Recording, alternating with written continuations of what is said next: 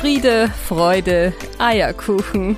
Der Podcast für Working Moms von und mit Bernadette Spiesberger.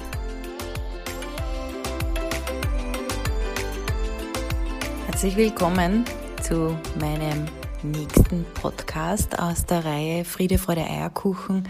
Mein Leben als Working Mom.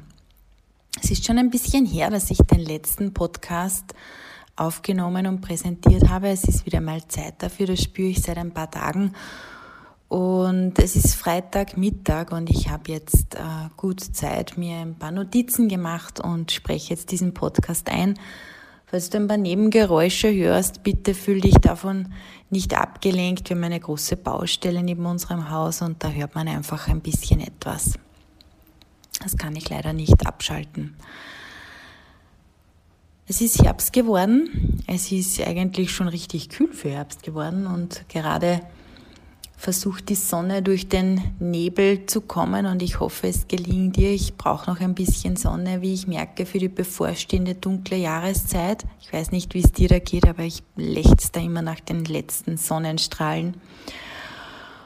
Und dieses Bild, dass sich die Sonne da durchkämpft, passt eigentlich ganz gut zum heutigen Thema meiner Ausgabe. Und zwar, vielleicht ist der Titel ein bisschen abgedroschen, verzeihen mir trotzdem.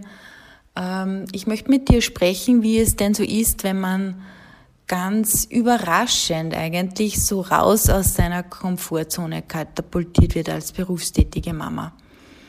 Und ähm, ich mag dir da meine eigene Erfahrung, eine ganz spezielle schildern und auch die daraus resultierenden Erkenntnisse für mich darbringen,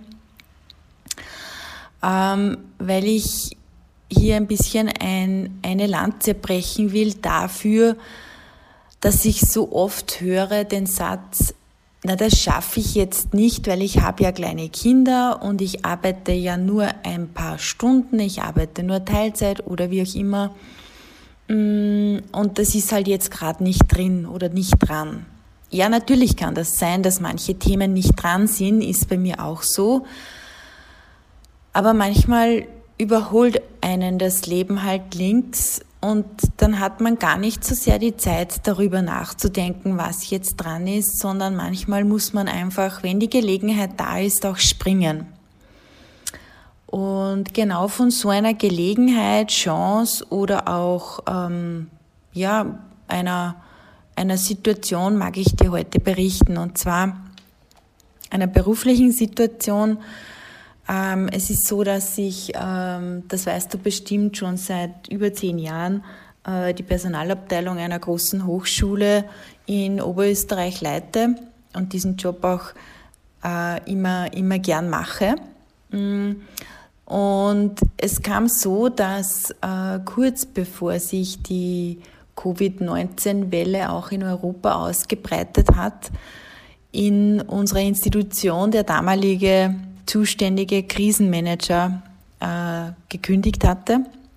Und ich kann mich noch gut erinnern, dass ich bei einem meiner monatlichen Fix mit meinem Chef zusammengesessen bin, einige Monate eben vor, vor der Pandemie und zu ihm ganz leichtfertig gesagt habe, du, dieses eine Handbuch, das da zum Schreiben ist und diese Krisenübungen, die wir da machen, das übernehme ich doch gerne noch mit. Passt doch irgendwie auch in den Bereich des Arbeitnehmerinnenschutzes, für den ich ohnehin zuständig bin. Und wir sparen uns da ähm, eine, eine weitere Position oder eine weitere Ausgabe dadurch. Und ich war ziemlich überzeugt davon, dass das ein guter Weg ist. Er offenbar auch, denn er hat gesagt, okay, machen wir das so. Und ich glaube, es waren sechs oder acht Wochen später, als die ersten Covid-Infektionen unser Land erreicht haben. Damals war das Tirol, beziehungsweise auch in Österreich hat es einen, einen ersten Cluster äh, wie man das dann so neudeutsch nannte, gegeben, eine, eine Reisebusgruppe, die aus Italien zurückkam. Wie auch immer, das alles ist Geschichte und ähm, ja, es war dann so, dass auch wir als Bildungseinrichtung damals am 13. März erfahren haben, dass wir unsere Tore schließen sollten und alle Mitarbeiterinnen, alle Studierenden zu Hause bleiben sollten, um die Verbreitung der Pandemie einzudämmen. Ähm, es war so, dass ich damals vielleicht ganz kurz ausgeholt familiär so aufgestellt war, dass meine jüngste Tochter gerade einmal äh, vier, fünf Monate alt war, also ich ein Stillkind zu Hause hatte und halt sehr viel Zeit anfangs in den noch in Präsenz stattfindenden Marathonsitzungen unseres Krisenstabes verbrachte und der aber dann auch wirklich von damals Freitag auf Montag äh, natürlich in den Online-Modus gewandert ist. Und irgendwie war ich da dabei und ähm, habe ähm, diese erste Online-Sitzung des Krisenstabes, an die kann ich mich noch gut erinnern, eröffnet und habe gefragt, ob es unserem Geschäftsführer denn recht ist. Äh, ich habe die Agenda vor mir liegen, ich habe alle eingemeldeten Punkte vor mir ausgedruckt liegen, wenn ich einfach durch das Programm führe, sprich diese Sitzung moderiere. Und irgendwie ist durch dieses Moderieren, dass ich ganz gut kann. Ich kann Dinge sehr gut strukturieren, ich kann Dinge äh, gut zusammenfangen und, und auch wieder äh, dann zurückgeben an die jeweiligen äh, Stellen, die die Informationen brauchen. Das, das geht mir leicht von der Hand. Und ähm, ja, ich hab, bin in diese Rolle eigentlich recht gern reingeschlüpft. Das hat mir Spaß gemacht. Ich habe das Gefühl gehabt, ich kann hier was beitragen, was ich gut kann und äh, alle anderen auch so ein bisschen pushen, auch ähm, äh, ihre Arbeit gut umsetzen zu können, gut tun zu können. Und so kam es eben, dass ich in diese Rolle geschlüpft bin. Mir war aber zu diesem Zeitpunkt nicht bewusst, dass ich durch dieses Übernehmen einfach nur dieser Dinge, die ich ohnehin gut kann, so viel mehr daherkommt, nämlich dass ich auf einmal in eine Rolle geschlüpft bin, dass Fragen an mich adressiert wurden, die mich einfach völlig überfordert haben. Ich hatte auf viele dieser Fragen keine Antwort und die Erwartungshaltung der Menschen, die sie mir gestellt haben, war aber, du bist hier im Krisenstab, du moderierst diesen Krisenstab, also musst du mir bitte auch eine Antwort geben oder zumindest eine Antwort organisieren. Und in dieser Rolle war ich wirklich über Nacht und ich habe dann einige Wochen später mal mit meinem äh, Chef darüber reflektiert und habe gesagt, ähm, es war gut, dass es so war, dass ich keine Minute Zeit hatte, darüber nachzudenken, ob ich mir diese Rolle denn überhaupt zutrauen würde, denn ich hätte diese Frage so felsenfest mit Nein beantwortet. Ich hätte sie mir nicht zugetraut, ich hätte sie mir nicht angemaßt umsetzen zu können in meinem damaligen familiären Setting. Und ich hätte überhaupt wahrscheinlich kein Bild dazu gehabt, wie das überhaupt ablaufen sollte. Das Gute ist, es hatten viele dieses Bild nicht, denn die Krise kam für uns alle sehr überraschend und wir haben viel am Weg voneinander, miteinander gelernt. Aber schlussendlich bin ich schon sehr, sehr dankbar im Nachhinein, dass ich diese Möglichkeit erhalten habe, hier auch Step by Step, aber trotzdem in großen Schritten aus meiner Komfortzone herauszugehen. Es war dann wirklich so, dass ich zuerst ja noch in diesem Wohlfühlbereich war, wie ich schon gesagt habe. Ich habe die Dinge gemacht, die ich gut kann, aber auf einmal so wirklich von jetzt auf gleich kamen da viele Themen auf mich eingehagelt, die ich einfach nicht wusste, nicht konnte, ähm, mir nicht zutraute. Aber es war so eine irre Dynamik auch drinnen, dass ich einfach nur ähm, versucht habe, trotzdem Lösungen zu finden, Fragen zu beantworten, ähm, Aussendungen zu schreiben. Und das Ganze habe ich natürlich nicht alleine gemacht. Ich hatte ein, ein großartiges Team, das mir von wirklich von jetzt auf gleich auch den Rücken freigehalten hat mit all den operativen Dingen, die die Personalabteilung ohnehin mit sich bringt. Ich konnte mich um fast gar nichts mehr kümmern, was hier äh, operativ abgelaufen ist. Das haben alles meine damaligen Mitarbeiter gewuppt. Und ich hatte auch vor allen Dingen einen Chef, der mir diesen Rücken so gestärkt hat. Ähm, das ist mir zu dem Zeitpunkt weniger bewusst gewesen als nachher, weil natürlich habe ich auch die eine oder andere Entscheidung getroffen, die einfach unsinnig war, wie sich dann am Weg herausgestellt hat. Aber ich habe auch nie gehört, das war jetzt Bullshit und was tust du da, sondern es war immer die volle Rückendeckung, okay, das hast du so entschieden und wie kommen wir jetzt aus dieser Nummer wieder raus. Und ich hatte natürlich auch, und das ist total wichtig als Ausgleich in so einer Ausnahmesituation, meinen Partner, meinen Mann an meiner Seite, der mich einfach wirklich äh, total stabilisiert hat. Ähm, vielleicht kann ich ein bisschen was zu unserem Alltag sagen. Es hat uns wie so viele getroffen, dass wir von äh, Freitag auf Montag ähm, die Kinder zu Hause hatten, die damals noch im Kindergarten waren. Wir hatten beide unsere Fulltime-Jobs, er als Geschäftsführer, ich eben in dieser noch dazu neuen Rolle und ohnehin leitenden Funktion. Ich hatte ein Stillkind, das gerade zum Zahnen begonnen hat. Ähm, die Mamas, die in solchen Phasen stecken, wissen, dass das manchmal recht intensiv ist. Ich habe einmal mitgezählt, da habe ich meine Kleinste, glaube ich, neunmal gestillt in der Nacht.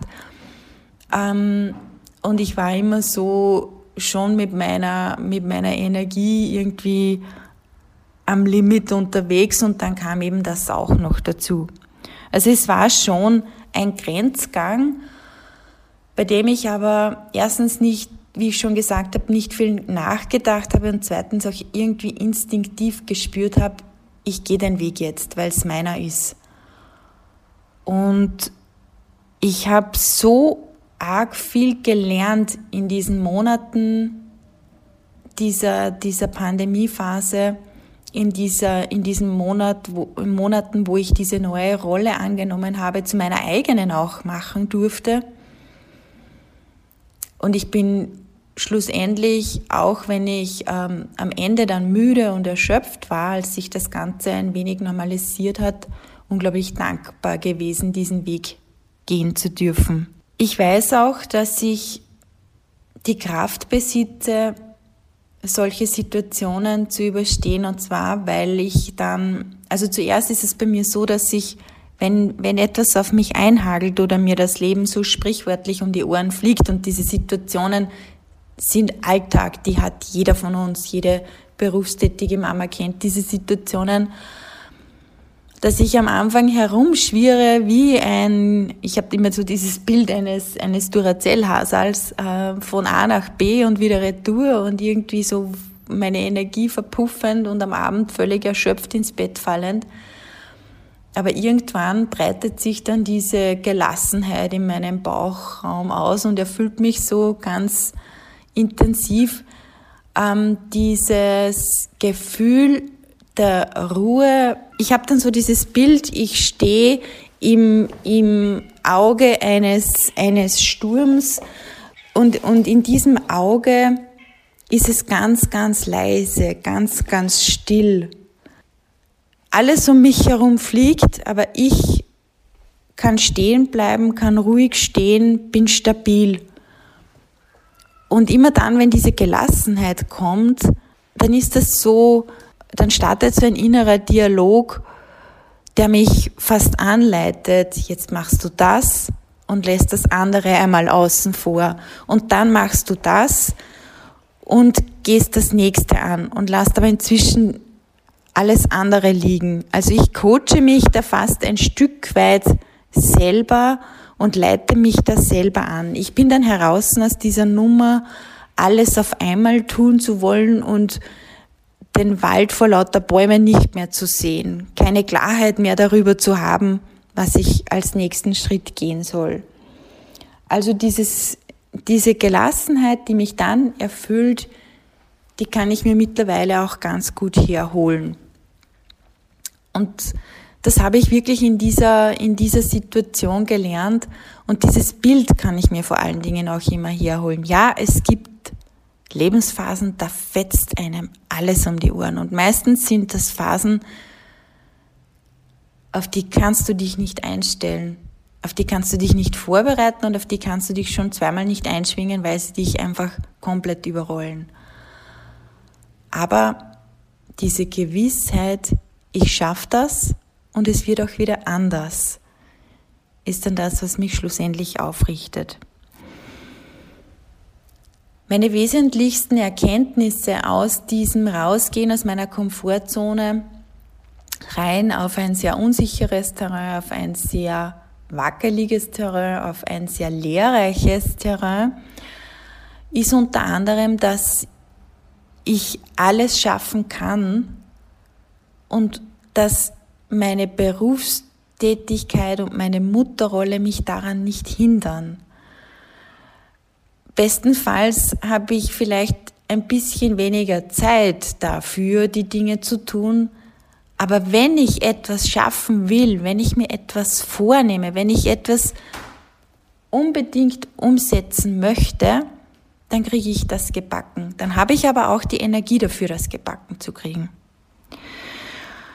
Das zweite Wesentliche, das ich seither gelernt habe und ähm, was ich wirklich mir zu eigen gemacht habe, ist das Faktum, dass ich nicht und auf wirklich gar keinen Fall auf alle Fragen, die mir gestellt werden, sofort eine Antwort haben muss.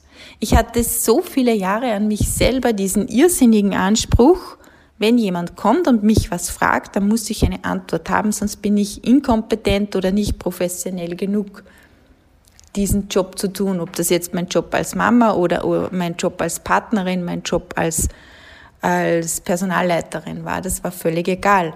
Ich hatte an mich diesen irrwitzigen Anspruch, ich muss eine Antwort haben, wenn mich, wenn mich jemand etwas fragt. Nein, muss ich nicht. Und ich sage das mittlerweile auch ganz oft, auch zu meinen Mitarbeitern, zu meinem Mann, zu meinen Kindern, sogar zu meinem Chef. Ähm, hör zu, ich nehme mir das Problem mit, aber lass mich einmal drüber nachdenken. Ich habe ad hoc keine Lösung oder ich habe ad hoc kein gutes Bild, aber ich komme dann wieder, wenn ich es habe. Und das funktioniert super. Ähm, es nimmt nämlich auch dieses Tempo, das wir in unserer Gesellschaft haben und das uns ja alle eigentlich fast zum Wahnsinn treibt, einfach einmal raus und schafft einmal so diesen Moment zum Durchschnaufen. Eine dritte wesentliche Erkenntnis ist, dass meine Entscheidungen, die ich in Situationen treffe, die einfach ähm, angespannt sind oder die außerordentlich belastend sind, dass diese Entscheidungen, die ich da treffe, genauso richtig wie auch falsch sind. Punkt. Weiß ich immer erst später, kann ich immer erst später reflektieren und beurteilen, aber in dem Moment, wo ich es entscheide, ist es gut, so wie es ist. Weil nichts ist lähmender, als keine Entscheidungen zu treffen für mich. Und lieber treffe ich einmal die falsche und gehe das Risiko ein, im Nachhinein zu sagen, okay, das war jetzt nicht gut, ich hätte es anders machen sollen, als wie gar keine Entscheidung zu treffen. Was ich auch gelernt habe, ist, dass ich äh, meinen, meinen sicheren Hafen oder mein Nest oder meinen Bau, wie ich es auch immer gern nenne, einfach so sehr schätze. Äh, mein sicherer Hafen ist mein Zuhause, das sind äh, meine Kinder, das ist äh, mein Mann, das sind meine wirklichen Anker im Leben. Das ist auch unser, unser Haus, aber jetzt nicht im materiellen Sinn, sondern im, im, ähm, im energetischen, im übertragenen Sinn mein Zuhause. Ähm, das ist dieser, dieses Bild des Baus, das ich habe, in dem ich mich in, zurückziehen kann, wo ich ähm, auch für mich sein kann, wo ich Dinge tun kann, die mir wichtig sind, wo ich ähm, ja geschützt bin, wo ich Sicherheit empfange. Also das ist mir so heilig ähm, und das schätze ich seit dieser, dieser Pandemiephase, dieser Phase des ähm, absoluten Supergaus noch viel, viel mehr hier einen Ort des Rückzugs zu haben, an dem ich auftanken kann. Ich fasse noch einmal für dich zusammen ähm, und formuliere es vielleicht jetzt auch in Botschaften an dich. Du kannst alles schaffen, was du schaffen willst, wenn du davon überzeugt bist, dass du es schaffen willst. Du musst nicht immer auf jede Frage sofort eine Antwort wissen gönn dir ruhig die Zeit nachzudenken und in Ausnahmesituationen oder generell im Leben ist eine Entscheidung, die du triffst, in dem Moment, wo du sie triffst, gut, wie du entscheidest. Denn in der Replik kann sie zwar richtig oder falsch gewesen sein, aber es ist immer besser, eine Entscheidung zu treffen, als keine Entscheidung zu treffen. Such dir einen sicheren Hafen, einen Rückzugsort, an dem du auftanken kannst, denn nur wenn wir Working Moms auch wirklich gut auf unsere Energie achten, wenn wir darauf schauen, dass unser Glas voll ist, dann haben wir euch etwas zu geben. Das ist so banal, aber so, so essentiell in unserem Alltag. Also mein, mein Sum-up aus dieser Folge ist, unterschätze dich niemals. Du hast so viel mehr Power in dir, so viel mehr Können in dir, als du glaubst. Dich zu unterschätzen ist das Fatalste, was du tun kannst, liebe berufstätige Mama. Etwas ganz Wesentliches auf einem solchen Weg, etwas ganz Wesentliches auch solche Situationen zu reflektieren, ist für mich mein Coach. Den habe ich schon seit vielen, vielen Jahren an meiner Seite. Und ich arbeite dann auch solche Dinge gern wieder mit ihm auf, um für mich auch alles, was ich mir mitnehmen möchte, als, auch äh, als, als Schatz in mir mitzunehmen und auch alles andere, was ich nicht mitnehmen möchte, am Ballast auch zurückzulassen. Also das kann ich dir nur empfehlen, such dir einen guten Coach, eine gute Coachin ähm, für, für solche anspruchsvollen Lebenssituationen ganz egal, ob du mittendrin steckst und Begleitung brauchst oder auch am Abschluss, um die Dinge zu reflektieren, um sie aufzuarbeiten. Das war's an dieser Stelle. Ich hoffe, du kannst ein bisschen was mitnehmen und ein bisschen auch ähm, ein bisschen Empowerment aus meinen Worten mitnehmen, denn das ist schlussendlich das, wofür ich stehe, äh, dass ich dich als äh, Working Mom auf deinem Weg einfach kräftigen, stärken möchte und dich ermutigen möchte, dass du deinen einzigartigen Weg für dich suchst, findest und vor allen Dingen gehst. Ich wünsche dir eine ganz, ganz tolle Zeit. Ich wünsche dir eine gute Woche und du denkst mir dran, wenn du mal ins Rutschen, ins Stolpern kommst, dass du dir einfach nur wieder auf die Beine hilfst, deine Krone richtest und mit stolz geschwellter Brust deinen Weg weitergehst. Hab eine gute Zeit, schau auf dich.